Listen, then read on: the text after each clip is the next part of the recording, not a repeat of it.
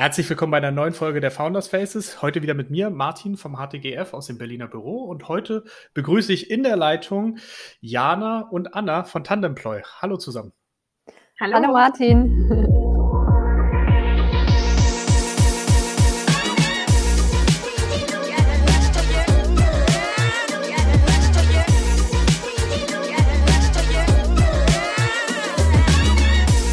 Sehr gut, das hat schon mal funktioniert. Ihr macht alles zu zweit. Deswegen bin ich mal gespannt. Wir haben ja unseren kleinen Fragebogen, wie der jetzt äh, äh, im Tandem abläuft. Deswegen beginnen wir mal. Was gab es bei euch heute Morgen? Kaffee oder Tee? Tee. Aha, gut, da haben wir schon mal das eine Thema. Äh, lieber iPhone oder Android? iPhone. iPhone. Sehr gut, da ist man sich einig. Ähm, wenn ihr Urlaub macht, äh, auch im, vor allen Dingen im Jahr 2021, wie macht ihr denn Urlaub? Was habt ihr vor? Städtetrip, Strandurlaub? Beides. Also normalerweise würde ich sagen, ich bin am Meer surfen und Anna ist in den Bergen. wie es dieses Jahr wird, sehen wir mal. Ja, das wird schwierig. Wir hoffen, wir hoffen ja. auf das Beste. Ähm, und das Thema Mobilität ist ja auch ein, auch ein ganz großes. Äh, wie bewegt ihr euch am liebsten fort? Auto oder Fahrrad? Fahrrad. Fahrrad. Sehr gut. Und äh, lieber Auto, äh, Fahrrad lieber scheren, leasen oder kaufen? Ich habe tatsächlich ein geleastes E-Lastenrad. das ist jetzt voll Prenzlauer Berg, ne? Nimmst du da die Anna immer mit? Dann genau. Die ist tatsächlich schon mal vorne mitgefahren, ja. Ist viel Platz. Ich passe auf jeden Fall rein. Ja, das stimmt. Das, das, die Dinger sind echt groß. Ne? Ich bin auch mal in, in, in Kopenhagen gewesen, diese Christiania-Räder. Also die sind ja nicht die E-Fahrräder, aber da ist, ist, ja auch Wahnsinn, was, was du da äh, mitnimmst in, in, solchen Dingen. Super. Und äh, letzte Frage: äh, Meetings lieber im Sitzen oder im Stehen, wenn ihr euch trefft? Stehen. Also leider sitzen wir, um ehrlich zu sein, meistens, aber im Stehen ist eigentlich schöner. Mhm. genau. Oder beim Spazierengehen. Eigentlich beim Spazierengehen ist das Beste. Ja. Walk the Talk, wie es äh, neuerdings heißt. Vielen, vielen Dank schon mal für, für diese ersten Einblicke. Wir wollen uns heute ein bisschen mit eurem Werdegang äh, beschäftigen, weil ihr seid, glaube ich, etwas ganz Besonderes. Ihr seid, also, dass es zwei Gründer in einem Team gibt, ist, äh, glaube ich, nicht so selten, aber dass ihr euch diese Rolle so aktiv teilt, hat ja auch damit was zu tun, was ihr bei Tandemploy macht. Vielleicht könnt ihr uns mal kurz äh, äh zurückgehen. Wir haben uns ja alle schon mal getroffen bei iPotentials. Lang, lang ist es her. Äh, ich damals noch Kunde und ihr auf der äh, Beratungsseite. Wie, äh, wie seid ihr denn dorthin gekommen und wie seid ihr dann weitergegangen in Richtung Tandemploy? Das würde mich sehr interessieren. also Jana, ich weiß gar nicht mehr, wie du zu iPotentials gekommen bist, aber bei mir war es so, dass ich nach einem halben Jahr in Berlin genau angekommen war und mir das Geld ausging und ich keine Gründeridee oder Gründungsidee hatte zu der Zeit und dann eine Freundin von mir gesagt hat, du geh doch mal zu iPotentials, die haben hier ein tolles Netzwerk in Berlin, die können dich bestimmt in ein cooles Startup vermitteln. Und als ich dann bei iPotentials im Gespräch war, haben die mich gefragt, ob ich nicht bei denen arbeiten will. Und dann habe ich mir gedacht, okay, ich habe keine Ahnung von HR, wir sind super nette, coole Leute. Ich schaue mir das mal an. also quasi das coolste Startup von allen. Genau, da war Jana schon äh, da zu der Zeit. Genau, und da ist ja dann tatsächlich alles losgegangen und äh, auf den Weg gebracht worden. du, du bist aber, hattest aber schon ein bisschen äh, Historie im, im HR-Bereich, oder? Genau, also ich habe in dem Bereich schon vorher viele Praktika gemacht und bei iPotentials war es dann tatsächlich mein erster richtiger Job sozusagen nach dem Studium. Und ich wurde damals angelockt von einem äh, Video, das die gedreht haben über das Büro und die Kollegen. Und ich fand das irgendwie so nett, dass ich gedacht habe, es wirkt so sympathisch, ich bewerbe mich da mal. Und genau, das ja, hat das geklappt. War, das war Mohrenstraße, ich weiß noch, als wir genau. das, die, äh, das neue Office in der Mohrenstraße direkt über Delivery Hero. Als sie damals noch Lieferheld hießen und frisch gestartet waren.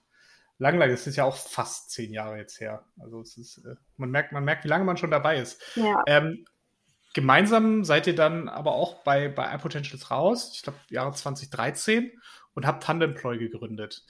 Ähm, es ist ja, wie gesagt, habe ich schon angedeutet, ein ganz spezielles Modell, was ihr damit auf der einen Seite propagiert, aber auch selber fahrt. Vielleicht könnt ihr da kurz mal Einblicke geben, wie's, wie's, äh, wie, wie kam überhaupt die Idee dazu, sowas immer im Tandem zu machen?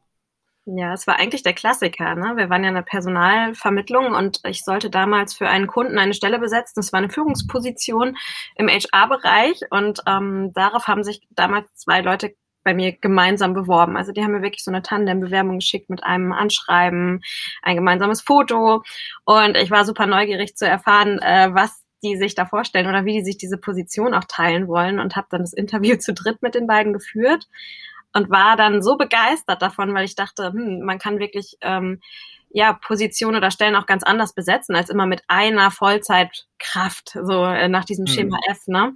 Und bin dann raus aus dem Gespräch und wollte das irgendwie mit jemandem teilen, dieses doch etwas andere Interview, was ich da hatte und bin dann Anna in die Arme gelaufen auf dem Flur.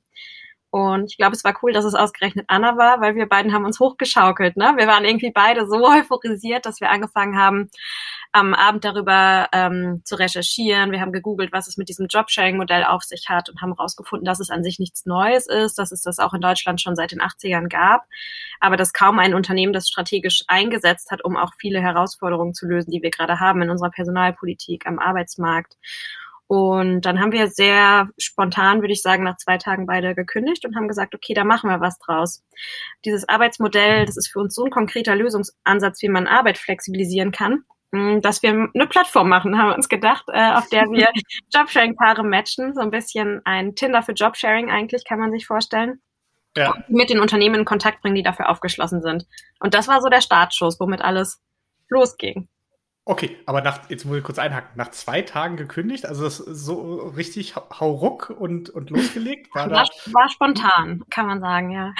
ja war, da, war da keine Angst bei oder war das äh, voller Überzeugung und im Adrenalinrausch einfach genau. den Schmerz vergessen? Ja, das war vielleicht ganz gut so, ne?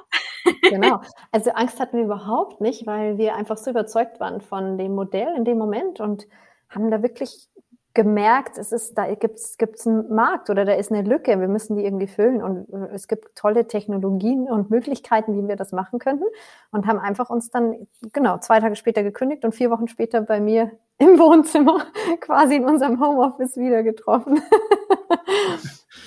Wahnsinn. Okay, das war, äh, das war sicherlich so eine Art Kaltstart. Ähm, wie wie ging es denn dann, dann weiter? Dass ihr, also äh, ihr seid ja äh, ähm, seid dann losgelaufen, das war 2013, äh, mhm, genau. 2013. Genau. Ähm, äh, was waren so die ersten Herausforderungen, die ihr hattet? Also es ist ja schon ein relativ neues Modell, was ihr selber sagt, es ist es gibt schon länger, aber bekannt ist es, glaube ich, gar nicht so sehr. Mhm. Das ist, glaube ich, auch bis heute nicht gar nicht so sehr. Das mhm. heißt, was waren so die ersten Herausforderungen, die ihr dann äh, ähm, äh, dem ihr begegnet seid? Also erstmal mussten wir natürlich in der Theorie viel entwickeln. Ne? Wir haben quasi diese mhm. Plattform geplant mit einem Matching-Algorithmus, der die perfekten Tandems zusammenbringt. Und äh, Jana, ich kann mich erinnern, dass unsere lustigste Aktion war doch, dass wir unsere Single-Freunde auf äh, Dating-Plattformen angemeldet hatten, weil wir deren Algorithmen untersuchen wollten. Und dann haben wir da die Dates gemanagt, um zu sehen, wie die Leute matchen. Also es war total äh, witzig. Teilweise auch mit viel Erfolg. Also sagen, ist da irgendwas draus geworden? Also kann man, gibt's Nichts, was heute noch anhält, aber es war sehr eine abbrannte Recherchephase.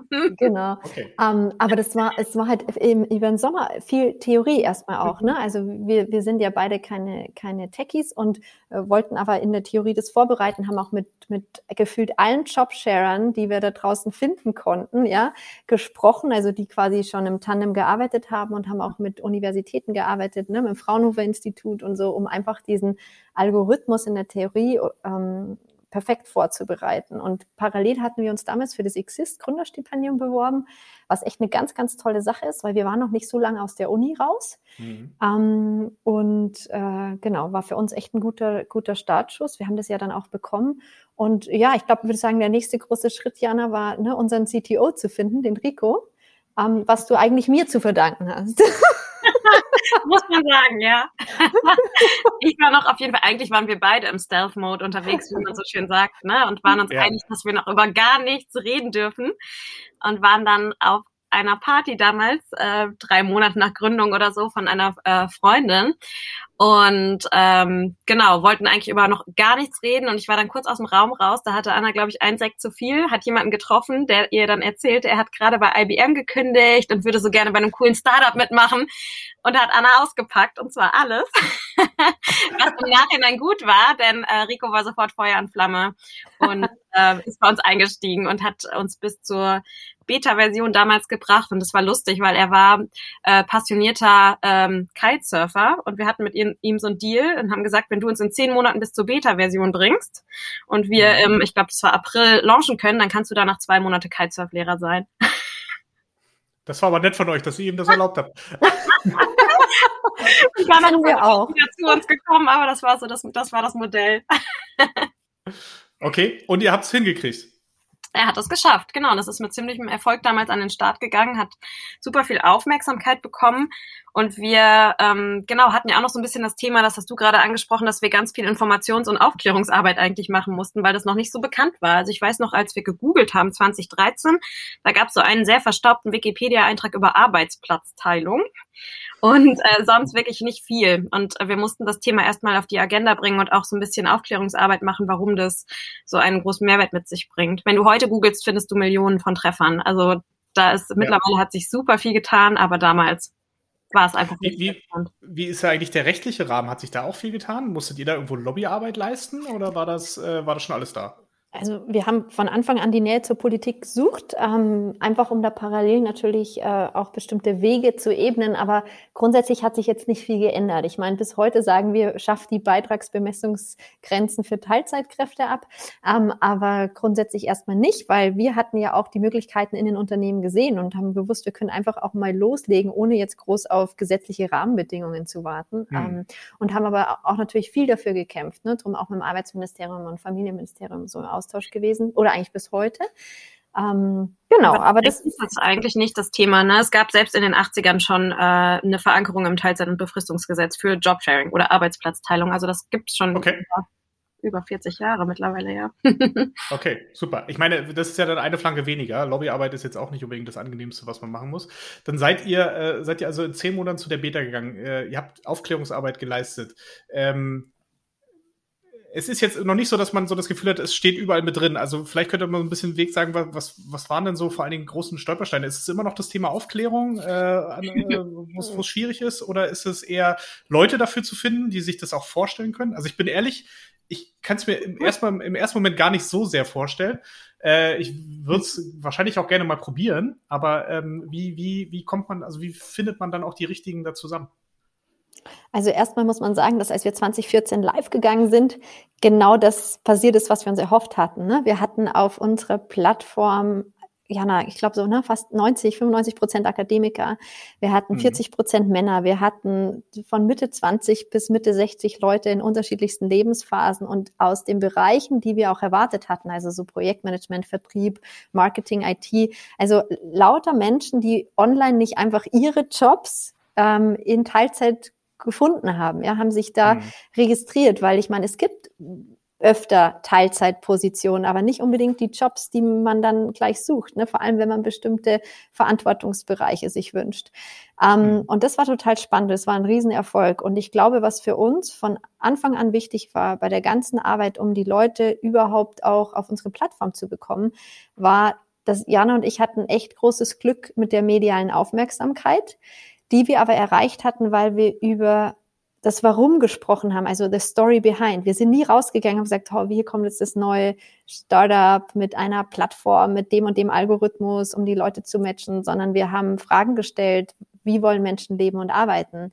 Ähm, was sind äh, Lösungswege etc. Und das hat natürlich die Journalisten und alle da draußen auch emotional berührt. Ja, am Ende geht es ja drum, mit was haben die Menschen davon. Ähm, und ich würde sagen, Jana, ne, das war ein wichtiger Baustein in den ersten Jahren.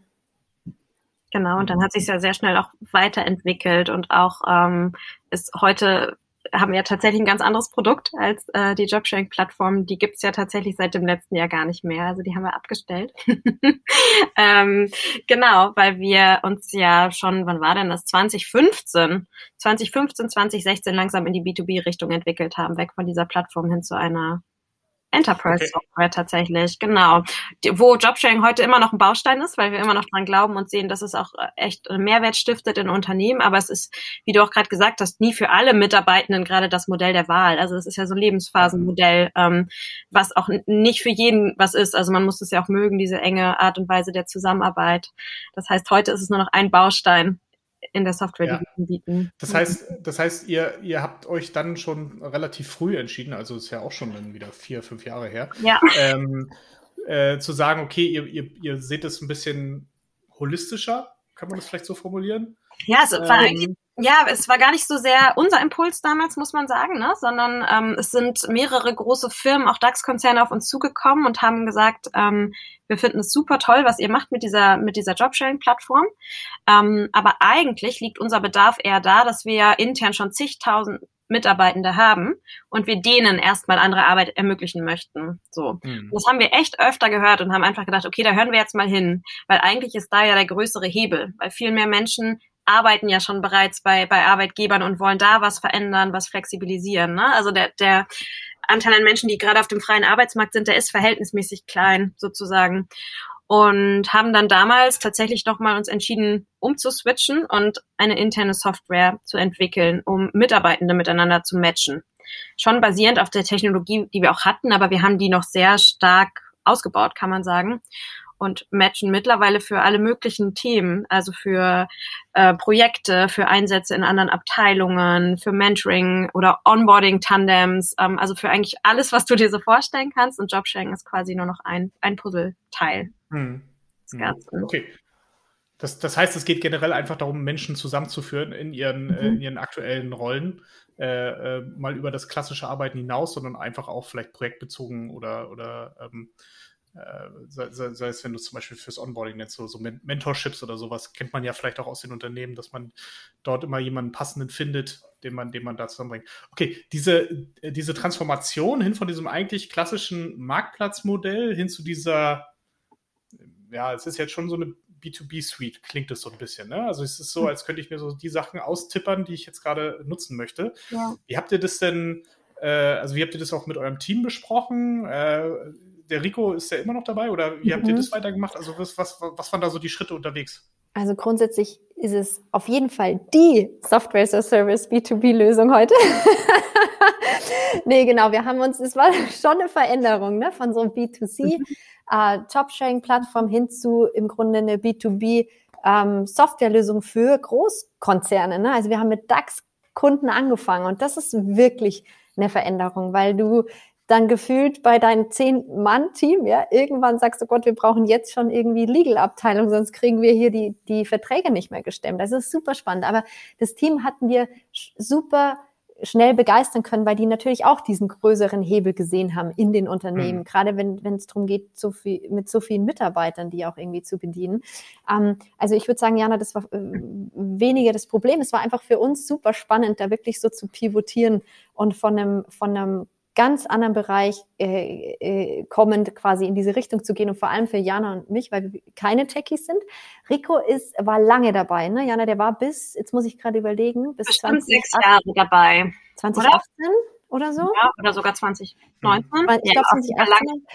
ähm, und ähm, äh, Rico ist heute raus, macht was anderes, aber wir sind immer noch gut äh, verbunden. Also wir haben das echt super hingekriegt. Ähm, der, genau, der ist dann äh, zu bestimmten Phasen einfach raus. Aber äh, es war spannend. Also es war wirklich eine, eine sehr, sehr interessante Zeit, vor allem während, während der Pivotierung. Mhm, das glaube ich. Ähm, wie, äh, wie, viele Tandems gibt es denn eigentlich bei euch im Team? Es wechselt immer mal wieder. Ich glaube, gerade haben wir drei Tandems. Wir haben ein Tandem im Produkt, eins im Legal-Bereich und äh, uns beiden immer noch. Also wir sind das mhm. konstante Tandem, würde ich sagen. Äh, das wäre doch noch eine Frage. Ich meine, das sind ja jetzt ja auch schon fast acht Jahre, die ihr dann quasi als Tandem zusammenarbeitet. Was, äh, was habt ihr denn voneinander so ganz Besonderes gelernt über diese Zeit? Super viel. Ich glaube, das ist auch das Schöne, ne? dass du jeden Tag mhm. eigentlich von dem, von dem anderen lernst und dass du da auch mehr lernst äh, als aus Büchern oder was auch immer, äh, Workshops, Podcast, was auch immer, weil, weil du es einfach so verinnerlicht hast. Also das ist irgendwie das Tolle, auch wenn wir uns aufteilen nach unseren Stärken und jede von uns auch so ihre Verantwortungsbereiche hat, ähm, ist es ja schon so, dass wenn man große Herausforderungen hat, und die hat man immer, oder auch Probleme mhm. mal auch mit Kolleginnen, Kollegen und so weiter, schwierige Situationen, dass man sich einfach gerade auch in diesen Momenten so gut austauschen kann, weil du hast einfach einen Sparingspartner auf Augenhöhe, so. Und in, in diesen Momenten lernst du einfach wahnsinnig viel dadurch, dass du diese Themen auch miteinander besprichst. Ich glaube, das haben viele auch ähm, Gründerinnen und Gründer oder auch Führungskräfte haben das nicht so, dass man gerade solche Themen einfach mal challengen kann und da dann schnell auch äh, zu einer guten Lösung kommt. Und das finde ich sind immer so die Momente, wo man wahnsinnig viel lernt voneinander.